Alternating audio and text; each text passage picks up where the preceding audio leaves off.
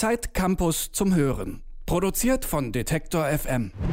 Moin, moin und hallo zu Zeit Campus zum Hören. Ich bin Jonas Junak und sitze hier alle zwei Wochen hinter Mikrofon und spreche mit den Autorinnen und Autoren der aktuellen Ausgabe von Zeit Campus über ihre Artikel. Und heute ist Fiona Weber-Steinhaus bei mir. Moin, moin, Fiona. Moin. Du hast für die aktuelle Ausgabe Jonathan Mese interviewt. Das ist einer der gefragtesten deutschen Gegenwartskünstler, würde ich sagen. Und ein ganz schön schwer zu erklärendes Phänomen. Der ist nämlich irgendwie selbst mehr Kunstwerk als Mensch, hat man manchmal das Gefühl, wenn man ähm, sich Interviews mit ihm anhört oder anguckt. Ähm, wie würdest du Jonathan Mese erklären und äh, wie hast du dich auf ein Interview mit ihm vorbereitet? Das ist ja wahrscheinlich gar nicht so leicht. Ähm, das, fand, das, fanden wir auch. Ich habe das Interview mit äh, Martina Kicks, der Chefredakteurin von Zeit Campus, zusammengeführt. Und ähm, das Tolle äh, bei der Vorbereitung ähm, ist und gleichzeitig das Schwierige ist, dass Jonathan Mese so wahnsinnig viel gemacht hat und äh, selbst auch eine Biografie über sich geschrieben hat, so dass man gar nicht ganz genau weiß, wo man äh, theoretisch anfangen soll oder was man sich alles anschauen soll und mit wem man reden soll.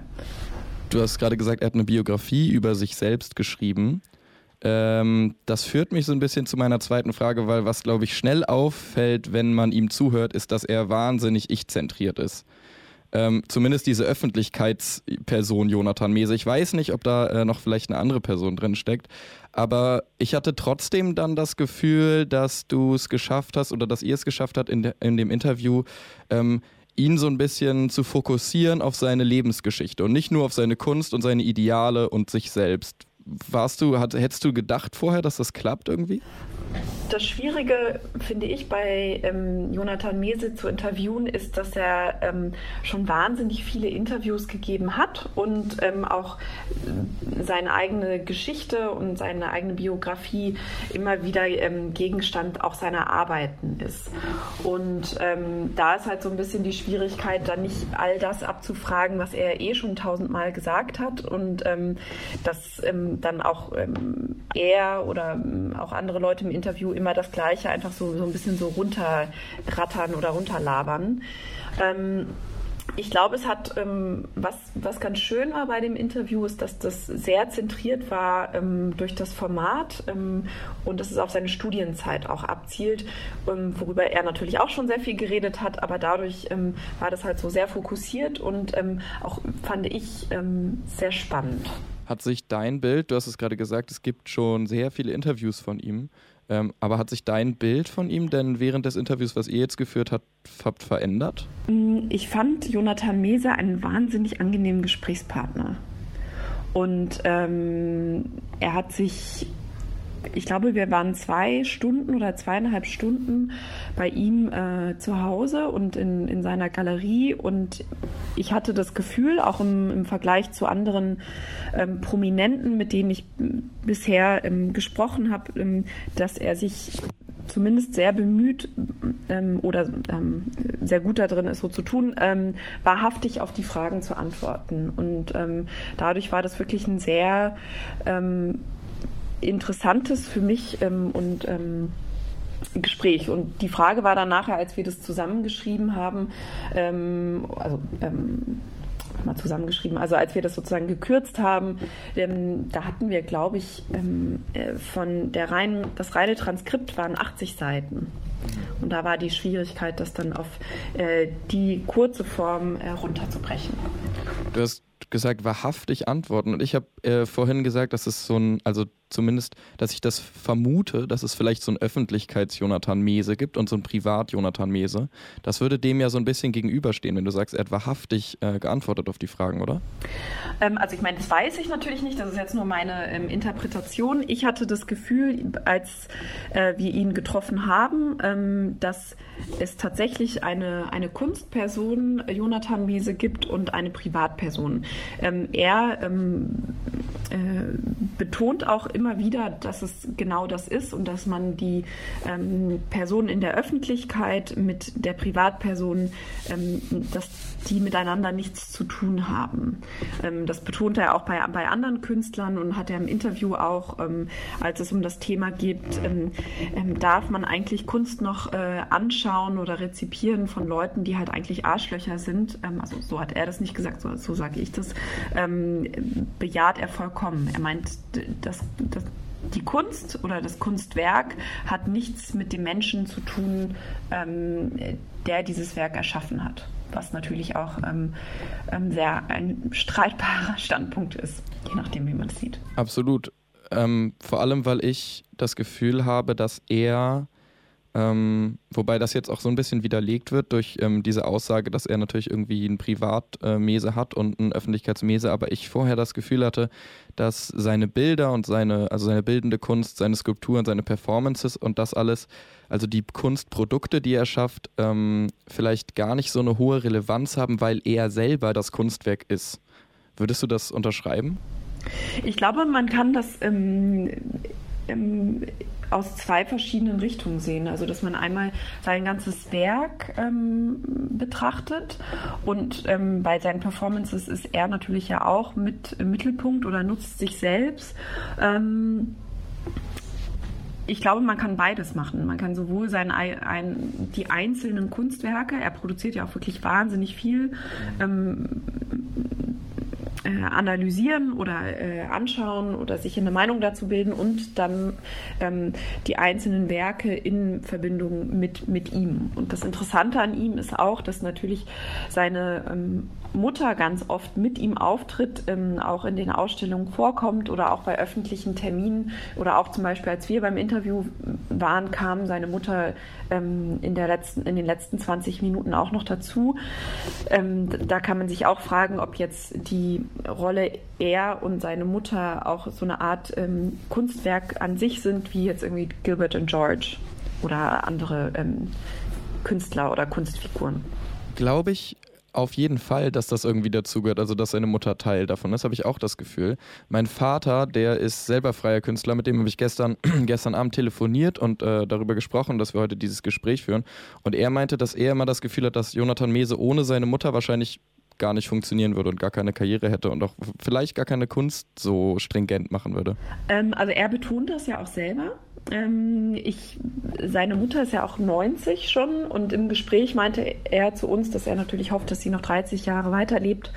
Ähm, aber ähm, das das weiß ich gar nicht so genau. Also sie, es ist natürlich auch von, von der Öffentlichkeit her oder wie er sich selbst darstellt, ist es natürlich irgendwie interessant, sich selbst als Muttersöhnchen ähm, darzustellen oder auch ähm, seine Mutter immer mitzunehmen, was ja auch für die Medien interessant ist, wenn da diese ähm, sehr nette, äh, bodenständige Frau ist und ähm, dieser ähm, sich selbst so ein bisschen als ähm, verrückt inszenierende ähm, Künstler ist, der immer seine Mutter mitnimmt. Also das funktioniert natürlich auch auf, auf, einer, auf einer Bildebene ähm, oder auch auf einer Gesprächsebene. Es ist ja irgendwie ganz lustig, wenn jemand immer seine Mutter mitbringt oder sich selbst auch als Muttersöhnchen bezeichnet. Ob er jetzt ohne seine Mutter sein, die Karriere nicht gehabt hätte, das, ähm, das weiß ich gar nicht. Das haben wir ihn auch gar nicht gefragt. Dieses Muttersöhnchen-Schema, ähm, das bedient glaube ich, oder das passt, du sagst selber, das passt irgendwie gut zu dem, zu, äh, auf so einer Bildebene. Und ich habe das Gefühl, dass ähm, die Faszination, die viele Konsumenten irgendwie bei Mese haben, ist, dass er so wahnsinnig frei in seiner Fantasie und seinen Gedanken wirkt. Also fast so, so auch da so was Kindliches hat, was ja mit diesem Mutter-Kind-Schema ganz gut zusammenpassen würde. Hattest du auch das Gefühl, dass das äh, so die Faszination ausmacht, dieses, ja, dieser kindliche Begeisterungsaspekt irgendwie? Ähm, ja, auf jeden Fall als Teil, also auch in, in, den, ähm, in den Bild, äh, den Namen, die er seinen Bildern gibt oder auch ähm, in vielen Bildern ähm, gibt es so wiederkehrende Elemente und die, die Movements, die ja auch irgendwie eine Kinder, ähm, ein Kinderbuch sind, ähm, kommt immer wieder, sodass man halt auch erkennt, dass ähm, diese Muttermumen immer diese Handtasche hat ähm, und manche Bilder, wenn man jetzt so sehr unkünstlerisch ähm, das betrachtet, ähm, hat, glaube ich, und, und, weil, weil er zum Teil das auch so schnell malt, ähm, denken, glaube ich, auch manche, ach so, das kann ich auch oder das sieht halt auch aus wie von einem Kind gemalt. Und er selbst ähm, hat, ähm, was auch ganz interessant ist, ähm, ganz viel ähm, Material in, in seiner Galerie, unter anderem auch eine große Kiste mit Kuscheltieren und er erzählt auch oft, dass er in der, in der Wandelhalle im, am Hamburger Hauptbahnhof ähm, sich immer Kuscheltiere kauft oder auch manche geschenkt bekommt. Und dann finden sich halt in dieser riesigen Plastikwanne auch so äh, steif, ganz neue Steiftiere oder halt auch so ein bisschen äh, abgekrabbelte Kuscheltiere, die natürlich irgendwie auch auf dieses kindliche, ähm, taktile wieder, ähm, wieder ansprechen. Religion, Politik, Ideologie, das sind ja alles Sachen, die ähm, in Interviews mit ihm oder die bei ihm generell immer eine, eine sehr große Rolle spielen, also über die er oft spricht, die er aber vehement ablehnt und die er ja auch mit seiner Kunst ablehnt, wenn er auch ähm, immer die Diktatur der Kunst fordert. Ähm, hast du das Gefühl, dass in der ganzen Ablehnung, die er diesen Dingen ähm, entgegenbringt, diese Dinge seine Kunst selber auch ganz schön beeinflussen oder schafft er es wirklich, dass die Dinge seine Kunst eben nicht beeinflussen und er sich davon abkapselt? Also ich hatte das Gefühl, ähm, im Gespräch, dass ähm, Jonathan Mese sehr genau informiert ist, was gerade in, in der Welt passiert und dass dieses, ähm, dieses Bild von, dass er Robinson Crusoe ist, was so ein neues Bild ist, das er entwickelt hat, also ein, ein Mann alleine auf einer Insel, ähm, gegebenenfalls noch mit einem Volleyball, aber sonst mit niemandem. Ähm, stimmt in der tatsächlichen Arbeit, die er macht, natürlich nicht, weil ähm, wenn man gar keinen Bezug ähm, zum Außen hat, dann kann man ja dieses Außen auch nicht in seiner Kunst ähm, äh, verwerten. Von daher, und also ich fand das, ähm, also mir war das glaube ich schon vorher klar, aber ich fand es nochmal interessant zu sehen, dass er sehr genau ähm, ähm, weiß, was gerade ähm, im Alltag in der Politik ähm, passiert. Und gleichzeitig finde ich seine, auch wenn ich das überhaupt nicht teile und auch ähm, irgendwie sehr, sehr, ähm, also das etwas zu simpel sehe, finde ich seine Idee von der Diktatur der Kunst oder zu sagen, er macht gar keinen Unterschied zwischen Parteien, weil er alle Parteien ähm, ablehnt an sich, finde ich zumindest interessant. Das Format des Interviews in der äh, Zeit Campus Ausgabe heißt In der Mensa mit. Ähm, ihr wart mit Jonathan Mese jetzt zwar nicht in der Mensa, aber trotzdem habt ihr viel auch über seine Unilaufbahn gesprochen.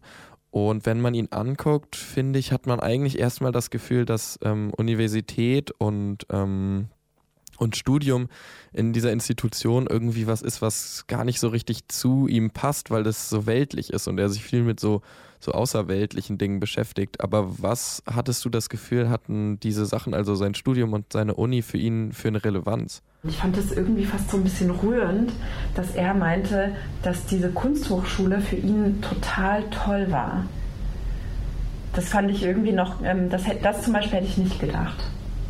Ist es denn so, dass er jetzt äh, auch in seiner künstlerischen Tätigkeit irgendwie, weil er ja sich isoliert, dieses Robinson Crusoe-Bild hat, hat er irgendwie auch viele Leute um sich rum jetzt noch, wenn er seine Studienzeit so genossen hat?